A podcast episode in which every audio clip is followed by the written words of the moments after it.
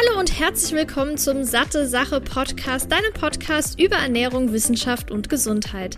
Mein Name ist Laura Merten, ich bin studierte Ernährungswissenschaftlerin und sorge mit Satte Sache dafür, dass Ernährungswissenschaft für alle verständlich wird und du noch smartere Entscheidungen in Sachen Ernährung triffst. In diesem Podcast spreche ich mal alleine, mal mit führenden Expertinnen und Experten über die wichtigsten Fragen rund um die Ernährung. Viel Spaß!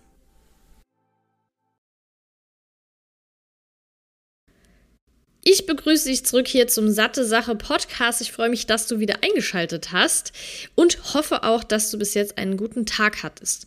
Dieses Mal soll es um das Thema Glutenunverträglichkeit gehen und ich möchte auch diese ganzen Sachen mit Unverträglichkeiten hier behandeln und deshalb geht es nächste Woche oder beziehungsweise in der nächsten Episode auch um das Thema Histaminintoleranz. Ich hatte ja schon mal vor, puh, über einem oder anderthalb Jahren, ich verlinke das nochmal unten, über, Gluco äh, über Fructose und Laktose gesprochen. Also da auch gerne mal reinhören. Und heute soll es, wie gesagt, um das Thema Gluten gehen. Und dafür spreche ich mit der lieben Lena. Warum und wer sie ist, wird sie gleich nochmal am Anfang des Interviews erzählen. Und sie beantwortet zum Beispiel, welche Formen von Glutenunverträglichkeit gibt es überhaupt? Wie kann sie zur Zöliakie abgegrenzt werden? Welche unterschiedlichen Symptome könnten auftreten? Kann man diese Formen denn alle medizinisch nachweisen? Wie entsteht so eine Unverträglichkeit? Muss man dann komplett drauf verzichten oder kann man irgendwann wieder Gluten in die Ernährung integrieren? Und dann, weil Lena sich in diesem Thema eben auch sehr gut auskennt, wird sie das Ganze nochmal aus Sicht des Ayurvedas beschreiben. Wie wird das dort gehandhabt ähm, und so weiter und so fort. Und natürlich auch, worauf man achten muss, welche Lebensmittel gut sind, welche eher schlecht sind und welche Tipps sie da generell noch hat. Ja, wenn dir der Podcast gefällt, freue ich mich auf jeden Fall über eine Bewertung und auch ein Abo und würde mich auch freuen, dich in den nächsten Episoden wieder begrüßen zu dürfen. Aber wünsche dir jetzt erstmal ganz viel Spaß mit dem Interview. Hi Lena, ich freue mich, dass du jetzt auch bei mir im Podcast bist. Ich war ja schon Gast bei dir. Haben wir auch über sehr spannende Themen gesprochen. Generell dein Podcast sehr empfehlenswert. Also an dieser Stelle direkt mal gerne vorbeischauen. Aber für diejenigen, die dich noch nicht kennen, würde ich bitten, dich kurz vorzustellen. Wer bist du? Was machst du? Ähm, du hast ja auch gerade ein Buch rausgebracht. Wie bist du auf dieses Thema gekommen? Und ja, vielleicht kurz, warum wir jetzt über das Thema Glutenunverträglichkeit sprechen. Ja, vielen Dank, dass wir heute die Zeit uns nehmen, ich bei dem Podcast sein darf. Ich bin Lena, ich bin Ernährungstherapeutin, habe das Ganze ähm, studiert, habe aber zusätzlich noch viele Ausbildungen gemacht rund um den ganzheitlichen Bereich. Jetzt vor kurzem auch erst eine psychotherapeutische Ausbildung ähm, einfach um ja so die Ganzheitlichkeit des Menschen sozusagen auf dem Gebiet ähm, gut anschauen zu können. Ich habe äh, vor ein paar Jahren Lenatura gegründet. Das ist so mein Herzensprojekt gewesen.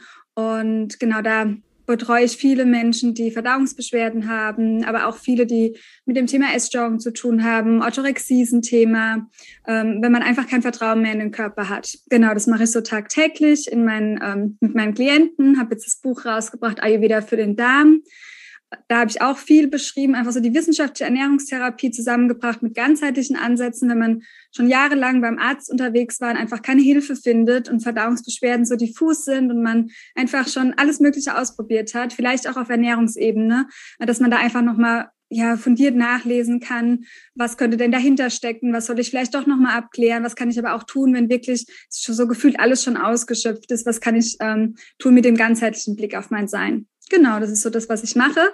Und dazu gekommen bin ich ähm, über meinen eigenen Weg. Ich war jahrelang festangestellt, unglücklich im Job, habe selbst viele Verdauungsbeschwerden gehabt, die Ausschussdiagnose Reizdarm bekommen, dann auch ähm, Glutensensitivität. Ähm, das darf ich auch immer noch meiden. Das merke ich auch immer noch, wenn ich da was ähm, erwische, dass es mir nicht gut geht. Und so ein richtiges, ähm, so einen richtigen Meltdown hatte ich dann 2017, wo ich ein Epstein-Barr-Virus hatte, das pfeifische Drüsenfieber und danach ein Chronic Fatigue-Syndrom.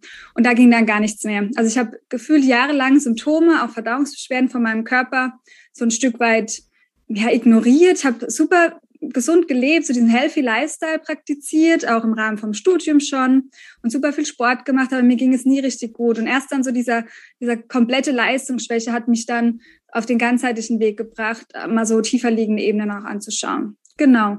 Und von daher selbst Betroffene gewesen, immer ähm, von vielen Verdauungsbeschwerden, aber auch ja durch jahrelang jetzt auch mit Menschen, mit denen ich zusammenarbeite, schon viel ähm, beraten und therapiert in die Richtung, genau.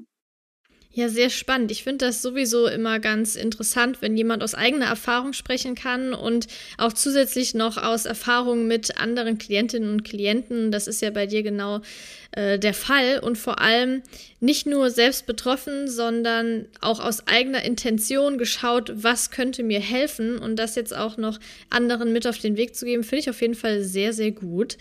Ich würde vorschlagen, damit da auch so ein bisschen die Begrifflichkeit erklärt wird, dass du mal kurz erzählst, was ist eine Glutenunverträglichkeit überhaupt? Du hast ja auch gerade schon Glutensensitivität angesprochen.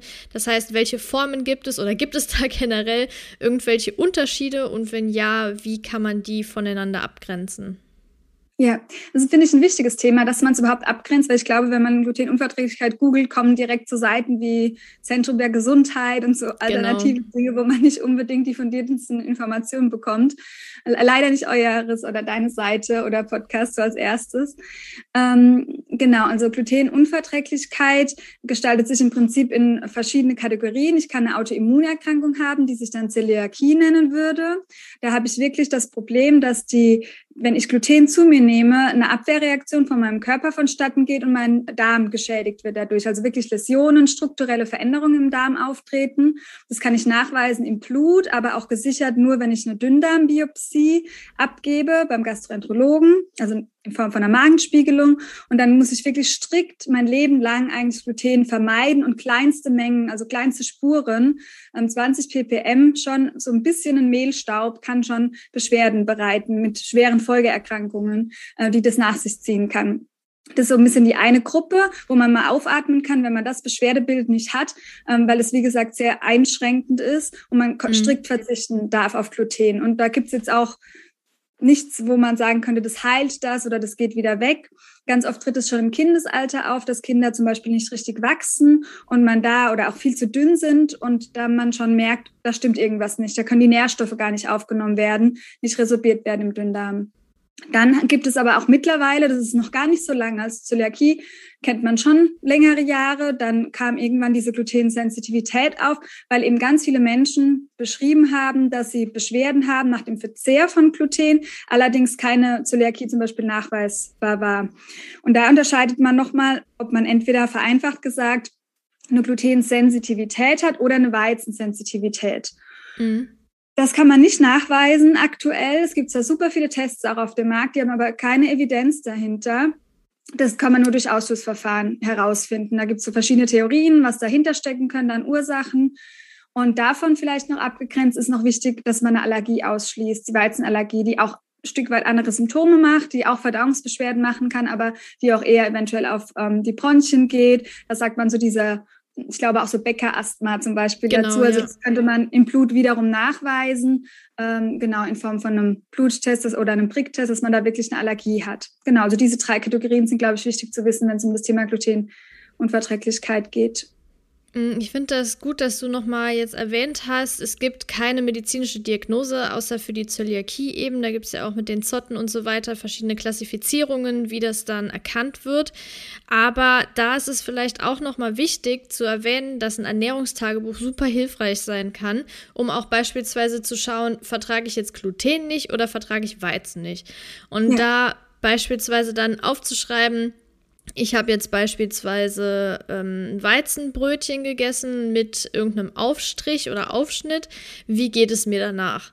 Und das dann einfach mal ein paar Mal testen und dann aber in der nächsten Woche, also nicht auf aufeinanderfolgende Tage vielleicht, dann zu schauen, wie ist es denn, wenn ich ein Dinkelbrötchen esse? Ne? Weil da ist ja auch sogar mehr Gluten drin als in Weizen, aber wiederum kein Weizen. Das heißt, wenn man auf Weizen reagiert, sollte man jetzt nicht gerade auf dieses Dinkelbrötchen reagieren.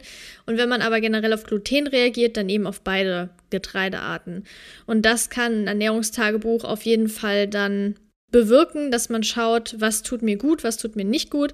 Und klar, eine Zöliakie, äh, du hast ja gerade schon gesagt, wenn es dann feinstes Staubkorn ist. Äh, ich hatte auch mal in der Uni äh, in, ich glaube, Ernährungsmedizin war das Modul, in der Klausur die Frage, wie viel darf quasi ein Zöliakie-Patient essen an Gluten. Und da war selbst ein Krümel Brot viel zu viel schon. Und das ist halt super krass, wenn man das einfach mal vergleicht, wie extremst kleine Mengen da diese Autoimmunreaktionen hervorrufen können. Aber nichtsdestotrotz, was ich eigentlich sagen wollte, ist, dass allein schon, wenn man sich mit der Ernährung auseinandersetzt und vor allem mit dem Körper auseinandersetzt, dass man da schon viel erreichen kann, auch wenn es jetzt keine medizinische Diagnose anhand von bestimmten Biopsien oder Darm, Magen, also Magen- oder Darmspiegelungen gibt. Ja, wobei die Zöliakie, glaube ich, schon wichtig ist auszuschließen, bevor man auf die Selbstentdeckertour geht. Weil ja, ja, genau, auf jeden mehr, Fall. kann die nicht mehr nachweisen. Wenn ich zum Beispiel selbst jetzt glutenfrei esse, kann es sein, dass ich der Arzt die nicht mehr feststellen oder nachweisen kann, was sehr positiv wäre, wenn der Darm sich regeneriert. Aber einfach dadurch, dass ich mich so anders verhalten darf dann und vielleicht ist auch teilweise ein Stück weit erblich für meine Kinder sein kann, glaube, sollte man, wenn man jetzt noch gar nicht auf dem Pfad unterwegs war, sollte man das einmal ausgeschlossen haben beim Arzt und dann kann man auf jeden Fall die Ausschlussdiagnose mit Tagebuch und so weiter angehen. Genau, das ist ganz, ganz wichtig, dass man eben, wenn man diesen Zöliakie-Nachweis macht oder diese, diesen Test, dass man auch aktiv Gluten gegessen hat, um jetzt ähm, auch zu sehen, wie reagiert der Körper eben darauf. Genau, gut, dass du es nochmal gesagt hast. Vielleicht können wir nochmal ein bisschen näher auf das Thema Unverträglichkeit eingehen. Du hast ja gerade schon gesagt, eine Autoimmunerkrankung in Form von Zöliakie, da reagiert der Körper mit Antikörpern. Ähm, und bei der Unverträglichkeit ist es ja nur, dass eine bestimmte Menge nicht so gut vertragen wird und dann zu Verdauungsbeschwerden führt. Wie, also klar, Verdauungsbeschwerden, aber wie entsteht denn oder wie wirkt der, beziehungsweise wie reagiert der Körper, wenn man eine Unverträglichkeit hat? Wenn man eine Unverträglichkeit hat, reagiert er meistens mit Verdauungsbeschwerden. Es gibt aber auch Symptome wie Kopfschmerzen, Müdigkeit, so eine Abgeschlagenheit, die Menschen berichten oder so ein Brain Fog, dieser Nebel. Aber die ersten Symptome sind eigentlich immer im Verdauungstrakt bei einer Unverträglichkeit die auch ausgelöst sein kann, dadurch, dass ich zum Beispiel eine heftige Magen-Darm-Infektion hatte, vielleicht mehrere Antibiotika einnahm, also dass mein Darm in sich schon geschwächt ist, eine, mein Darmflora sich verschoben hat, dann die Darmwand nicht mehr geschützt war, bisschen die Permeabilität, die Durchlässigkeit sich erhöht hat. Ähm, genau, und da merke ich das eigentlich auch immer als allererstes im Darm. Viele Menschen mit Glutensensitivität beschreiben mir das so typisch zuerst diese Entzündung losgeht im Dünndarmbereich. Also als erstes spürt man so in Magenhöhe, wie sich wirklich sowas entzündet anfühlt und irgendwann geht es weiter runter und dann kommt so ein typischer Blähbauch. Das ist so die Hauptbeschwerde, die viele beschreiben. Einige kämpfen auch mit Durchfällen. Und wie ist das jetzt, wenn man also du hast ja gerade gesagt, Auslöser können auch zum Beispiel heftige Magen-Darm-Infekte sein. Bedeutet das, dass so eine Glutenunverträglichkeit auch nur über einen gewissen Zeitraum auftreten kann? Oder wenn man jetzt 20 ist, dass eine Glutenunverträglichkeit entwickelt hat, dass man das dann für den Rest seines Lebens hat? Ja, ähm, die meisten Menschen, die ich kennenlernen durfte, die haben das schon eine längere Zeit und haben das auch nicht direkt in den Griff bekommen, weil natürlich der Lebensstil, die Änderung vom Lebensstil nicht immer die leichteste ist. Stressfaktoren kommen hinzu. Aber wenn wir es jetzt rein vom medizinischen Standpunkt sehen, kann sich das schon auch wieder geben. Und man kann, ähm, ja, verschiedene Umstände. Ich hatte auch mal eine Klientin, die hat zum Beispiel, die war dann schwanger und nach der Schwangerschaft hatte sie keine Unverträglichkeiten mehr. Also es mhm. gibt ja so die verrücktesten Sachen. In der Medizin sagt man ja auch, sag niemals nie. Also das kann sich schon ähm, dann auch wieder geben, wenn es wirklich nur diese Unverträglichkeit ist aufgrund von einem geschwächten ähm, Darm oder Verdauungstrakt. Bedeutet das, dass wenn man den Darm, die Darmflora, Darmmikrobiom wieder aufbaut, dass dann theoretisch diese Unverträglichkeit verschwinden kann? Ich würde sagen, das wäre schön, wenn es so einfach wäre, ähm, weil meistens ist ja der, die Unverträglichkeit oder der Stoff an sich dann der Trigger, der immer wieder auch so eine unverhältnismäßig oder diese dieses Ungleichgewicht im Darm auslöst. Aber es kann sein, dass man danach wieder mehr verträgt. Also das habe ich schon, schon erlebt, dass man einfach vielleicht eine Zeit lang strikter darauf achten darf, dass man das eliminiert aus der Ernährung und dann aber spürt, okay, jetzt habe ich mich gestärkt, mein Darm ist wieder ein Stück weit aufgebaut und jetzt kann ich wieder mehr vertragen. Wenn ich dann nicht wieder ständig irgendwie Pizza und helle Brötchen zum Beispiel esse, sondern das wirklich in Maßen mache, kann es das sein, dass ich damit super gut leben kann und muss mich dann nicht mein Leben lang streng einschränken. Das auf jeden Fall. Aber es ist meistens so, also so wie ich es jetzt erfahren habe, dass es Menschen sind, die immer, die sehr sensibel sind, die auch einen sensiblen Darm haben und die dann immer so ein bisschen auf sich aufpassen dürfen. Andere Menschen haben Kopfschmerzen, man hat ja immer so ein sensibles Organ, äh, was, wo der Körper einem aufmerksam macht, schau mal, ob es dir noch gut geht, ob du noch bei dir bist, ähm, was gerade so in deinem Leben sonst auch noch so los ist. Und wenn das der Darm einfach ist, dann zeigt der oft dann auch in, wenn da mal wieder eine Stresssituation aufkommt, an, wow, jetzt hast du, darfst du noch mal ein bisschen mehr drauf achten, ähm, wie es dir geht, genau. Und gibt es denn bestimmte Getreidearten, die besser vertragen werden? Also wie ist das denn bei dir? Ab welchen Mengen merkst du da was? Äh, ich merke es direkt, leider. Also ich habe mhm. ähm, merke es vor allem bei so Sachen wie, wenn jetzt irgendwie eine Sojasauce oder so irgendwo drin ist, wenn man mal auswärts essen geht, gerade so diese ähm, konzentrierte Weizenstärke ist es ja dann, die in Produkten ist. Aber ich kann es wirklich nicht essen. Also in keiner, keiner Form, weil ich direkt dann dieses äh, Gefühl, diese entzündeten Gefühle im Magen-Darm-Bereich bekomme. Und das hat sich leider jetzt auch über die Jahre noch nicht wirklich gelegt. Ähm, und ich bin aber auch nicht so mutig, muss ich gestehen. Also ich lasse es auch einfach. Ich habe mich mittlerweile so da reingegroovt und meine Ernährung funktioniert so gut, dass ich jetzt auch kein Verlangen auf glutenhaltige Sachen habe. Ich achte natürlich aber sehr darauf, dass ich dann äh, Präbiotika genug anderweitig in meine Ernährung integriere, weil das so die große Gefahr, dass wenn eine große äh, Gruppe wie ein Getreide wegfällt, ähm, schade ich eigentlich meinem Darm langfristig, wenn ich, ähm, weil ich einfach wichtige Stoffe Präbiotika gibt es ja in Gemüse und so weiter, aber eben auch in Getreide ist ein wichtiger Stoff drin, ähm, den ich einfach eliminiere. Und da darf ich dann ein bisschen mehr aufpassen, eben wenn ich das strikt weglasse. Und ähm, genau, ansonsten äh, ist es, glaube ich, wirklich so, dass ähm, die Menge vor allem ausmacht. Gar nicht unbedingt die Getreide. Ah, so reines Roggenbrot vertragen dann manche wieder ein Stück weit besser. Es gibt auch die wirklich, wenn sie auf Weizen reagieren, das hast du vorhin schon angesprochen, die dann ähm, Dinkel besser vertragen, weil es gar nicht das Gluten ist. Es gibt so Theorien, da geht es um diese ähm, ATIs, aber das ist alles so, was ich jetzt in der Praxis noch nicht ganz so klar sagen kann. Das ist auf dem Papier immer so schön, aber was ich jetzt mit den Menschen in der Praxis herausgefunden habe bis jetzt, ähm, ist es meistens die Menge und gar nicht unbedingt die, die einzelne Sorte. Die Menge und auch die Zubereitungsart ist auch spannend. Wenn jetzt zum Beispiel jemand, es gibt ja heute in den Bäckereien gar nicht mehr, dass der Teig so lange äh, gehen gelassen werden. Es gibt nur ganz, ganz wenige genau. Bäckereien, die da wirklich noch drauf achten. Ähm, das vertragen dann manche Menschen besser, zum Beispiel, ja. Mm, ja, so ein Roggensauerteigbrot wird ja auch dann oft gut vertragen. Genau. Ja, genau.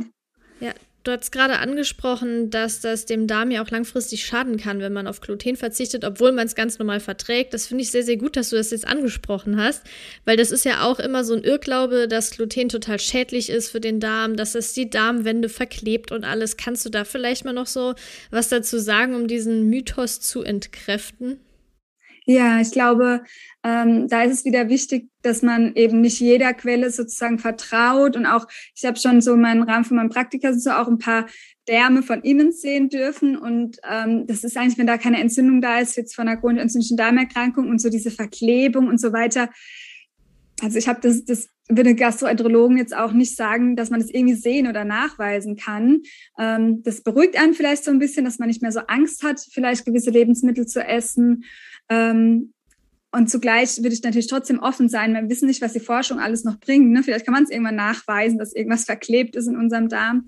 Ähm, genau, aber es geht wirklich um die, um die, also um die Darmflora, also um mein Mikrobiom, ähm, um das Milieu. Und da ist es einfach wichtig, dass ich den Fokus darauf lege, dass ich lebende Bakterien ähm, zu mir nehme und Bakterien oder ähm, Stoffe, Ballaststoffe, die die Bakterien füttern. Und wenn ich da dann eben so eine große Gruppe eliminiere, äh, wie das Gluten, da fehlt mir was. Das ist ja immer, wenn ich irgendwas ähm, weglasse in meiner Ernährung, kann mir was fehlen. Und deshalb sollte ich da schon darauf achten, dass ich das dann entweder in anderer Form ähm, zu mir nehme oder eben dann doch mal mutig wieder das ähm, integriere, zumal es auch für die Psyche einfach nicht gut ist, wenn ich ständig äh, nur alles Verzicht, Verzicht, Verzicht, wo wir in unserer Ernährungsgesellschaft ja sehr ähm, dafür stehen, leider mittlerweile. Da versuche ich auch so ein bisschen drauf, drüber aufzuklären. Ja, es gibt im amerikanischen Klassifikationssystem schon eine Erkrankung, eine Essstörung, die ist bei uns noch gar nicht diagnostiziert, also nicht in den Kriterien aufgenommen für die Diagnose, aber die sagt, wenn man immer diese Avoidance, also dieses Weglassen ständig von Lebensmitteln, dass das eben sich sehr auf die Psyche auswirkt. Wir wissen ja, Psyche, Darm, Gehirn über den Vagusnerv, dass das alles verbunden ist. Und dann kann es sein, dass ich deshalb Beschwerden habe und gar nicht unbedingt wegen dem Gluten. Und das sollte ich eben auch ähm, berücksichtigen und daran arbeiten, dass ich keine Angst habe, zum Beispiel vor dem bösen Gluten. Das finde ich ganz wichtig keine Angst vor der Ernährung zu haben. Mm, ganz, ganz wichtiger Punkt, den du da ansprichst. Ähm, das ist ja auch, ich hatte mal ein Zitat von Ryan Reynolds gelesen, das war total witzig und sinngemäß hat das quasi, äh, wollte er damit sagen, dass wenn man mit einem Bagel in einen Laden geht, könnte man den sogar damit ausrauben in LA, weil mhm. das da so extrem ist. Und ich denke, in Deutschland ist es mittlerweile auch so ein krasser Trend geworden. Ich kann mich noch dran erinnern, ich war vor boah, fünf, sechs Jahren oder so war ich in Brasilien und da hat auf normalem Wasser, normalem Wasser in Flaschen glutenfrei gestanden. Und da dachte ich mir auch oh, schon so, meine Güte, das ist doch, also eigentlich ist es ja vollkommen klar, dass Wasser kein Gluten enthält, aber es wird ja immer wieder stärker darauf hingewiesen, hey, das ist ohne Gluten, glutenfrei etc., was ja an für sich sehr, sehr gut ist für die Menschen, die das nicht vertragen, aber vielleicht auch anderen suggeriert, das ist nicht gut und deshalb steht da drauf, hey, es ist sogar extra glutenfrei, wie wenn man es jetzt zum Beispiel mit dem Thema Zucker nimmt, dass da drauf steht zuckerfrei, weil klar, Zucker ist halt nicht gut und wenn da zuckerfrei drauf steht, denkt man, ah, das Produkt ist auf jeden Fall schon mal besser. Wenn man ja. dann aber glutenfrei liest oder sojafrei liest, dann denkt man sich, okay, ich, äh, das ist vielleicht wie bei zuckerfrei, es ist gut, wenn ich das meide. Und wie du ja jetzt gesagt hast, ist es nicht unbedingt. Und wenn so eine komplette. Gruppe rausfällt, zum Beispiel jetzt das Getreide, dann muss man schauen, wo bekomme ich die ganzen Nährstoffe her. Deshalb frage ich dich, weil du das ja meiden musst, was sind denn so deine Top-Alternativen zu den ganzen glutenhaltigen Getreidesorten?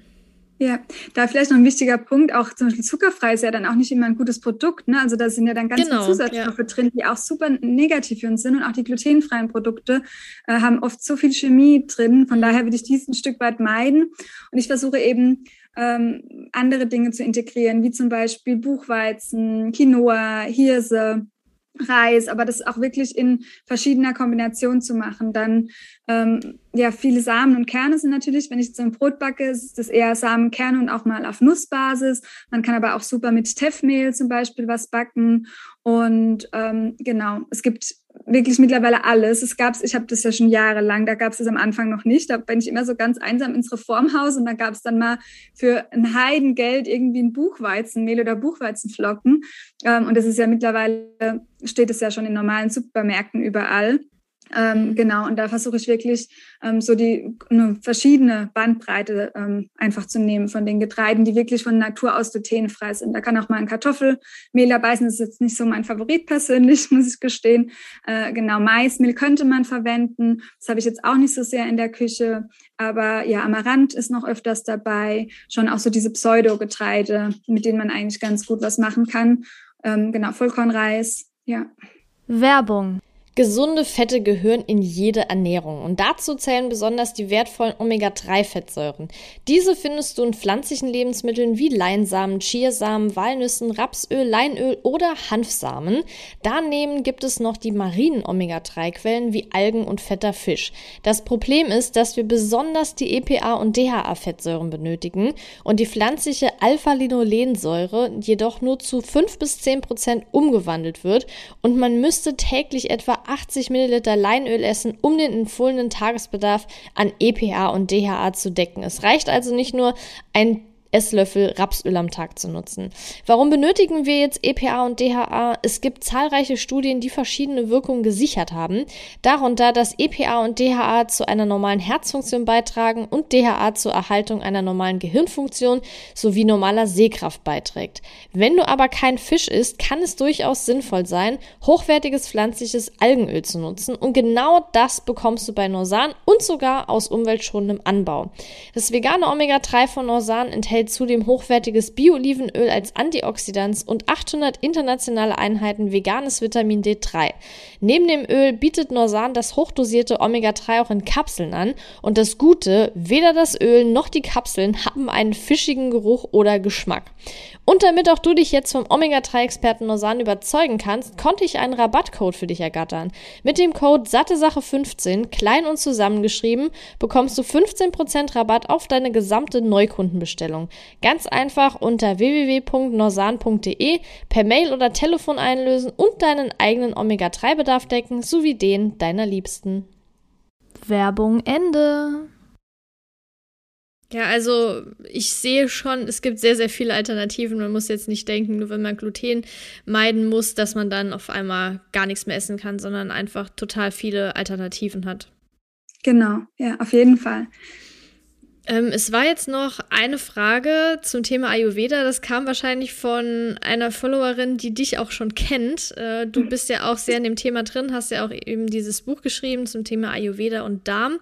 Und da war jetzt die Frage, wie du das ganze Thema Gluten und Glutenunverträglichkeit aus Sicht des Ayurvedas siehst. Mhm.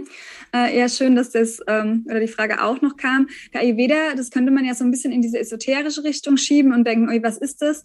Also es ist aber ein anerkanntes Medizinsystem in Indien. Also wenn wir jetzt in Indien zum Arzt gehen würden, dann gehen wir eher zu einem Ayurveda-Mediziner. Das ist dort viel verbreiteter, äh, wie jetzt wie wir jetzt in der westlichen Klinik sind. Also da gibt es auch ganze Kliniken und die haben wirklich alles, von Chirurgie bis ähm, Psychotherapie bis Gastroenterologie. Also da gibt es auch wirklich die, das komplette Medizinsystem, was in Indien einfach anerkannt ist. Das Schöne, was es ist, ist daran, dass, also wir nutzen es ja in unserer westlichen Gesund in unserer westlichen Welt eher als Prävention. Und das Schöne daran ist, dass wir da ein Stück weit ganzheitlicher die Dinge anschauen und anhand von den Elementen erklären. Äh, und auch so ein bisschen ein spiritueller Aspekt dabei ist und eben auch schon von vornherein gesagt wird, ähm, dass du deinen Lebensstil beachten darfst. Es nicht nur reicht, wenn du Gluten aus deiner Ernährung verbannst. Es hat bei mir auch nicht gereicht, ähm, dass es mir besser geht. Ich hatte auch mit äh, einer glutenfreien Ernährung noch Blähbauch und so weiter. Das hat viel mehr dazu gehört. Und das beschreibt so im Prinzip der Ayurveda. Und aus der ayurvedischen Sicht ist es so, dass wir immer von einem geschwächten, von einer geschwächten Verdauungskraft sprechen, wie wir auch Wissenschaft, also es steht sich nicht entgegen, es erklärt sich nur anders. Der Ayurveda erklärt es anhand von den Elementen, die Wissenschaft hat so ein paar neuere Begriffe und erklärt es anhand vom Darmmikrobiom zum Beispiel. Und der Ayurveda sagt vereinfacht, dass wir uns vorstellen können, dass wie eine Feuerstelle in unserem Darm im Prinzip sitzt, das Akne, das Verdauungsfeuer, das ist für die Lebenslänge und für unsere Lebensenergie zuständig. Und wenn ich etwas nicht vertrage, wenn mein Verdauungssystem Beschwerden macht, und im Prinzip auch jede nachfolgende Erkrankung, die dann, das, ja, der Verdauung ist einfach so das Wichtigste im Ayurveda. Ähm, und das kommt dann, wenn mein Verdauungsfeuer in irgendeiner Form gestresst ist oder zu hoch lodert, zu wenig lodert und im Prinzip die Nahrung, die ich zu mir nehme, nicht richtig verstoffwechseln kann und in die ganzen Kanäle und so weiter dorthin transportieren kann. Also eigentlich die gleiche Erklärung, wie wir es auch in der ähm, Schulmedizin finden, nur leichter verständlich in meinen Augen, weil die Elemente eine große Rolle spielen. Dass ich weiß, wenn ich zum Beispiel dann sehr luftig unterwegs bin, sehr viel im Kopf, nur denke und mir so ein bisschen die Bodenhaftung fehlt, ähm, dann ist mein Feuer, wenn wir uns jetzt vorstellen, es kommt Wind zum Feuer dazu, dann ist es unregelmäßig. Und dann ist es auch verständlich, wenn ich dann noch unregelmäßig esse, dass ich eher Verdauungsbeschwerden bekomme, wenn ich zu den gleichen Zeiten esse und mein Verdauungsfeuer versuche, regelmäßig wieder Kohle aufzulegen oder Holz aufzulegen und es konstant zu halten.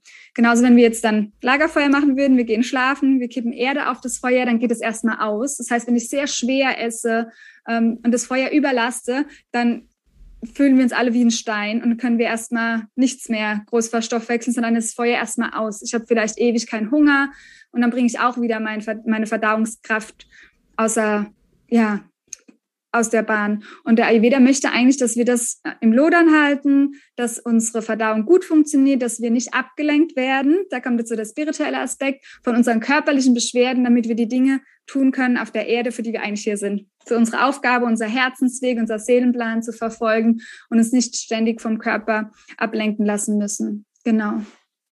Finde ich sehr schön, auch diesen ganzheitlichen Aspekt zu betrachten. Ich hatte jetzt auch vor ein paar Wochen eine Podcast-Episode zum Thema Depressionen aufgenommen, Psyche und so weiter und wie Ernährung darauf wirkt.